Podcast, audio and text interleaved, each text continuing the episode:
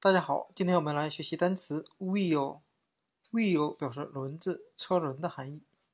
我们可以用象形法来记忆。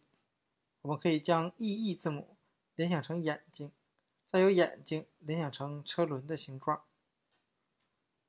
好，我们看 wheel 除了表示轮子、车轮，如果前面加一个 the，它可以表示方向盘的含义。那 the wheel 就是方向盘的含义。那 wheel 这个单词，我们将首字母去掉，它正好还是一个单词 heel，表示脚后跟的含义。那我们可以由轮子联想到脚后跟儿，比如说哪吒，它的脚后跟儿下面就踩着两个风火轮儿。所以，如果我们会了 wheel 这个单词，我们可以快速的记忆脚后跟的这个单词 heel。如果大家喜欢吕老师的单词讲解视频，请大家点赞、评论并转发。那下面呢，我们看一个 wheel 轮子、车轮和 the wheel 方向盘的相关。I still think of that as as his work.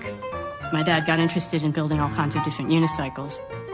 Very small wheel, very large wheels, very tall, short, with pedals, without pedals, with seat, without seat, and we tried to ride. Pablo, Yeah. can you hear me?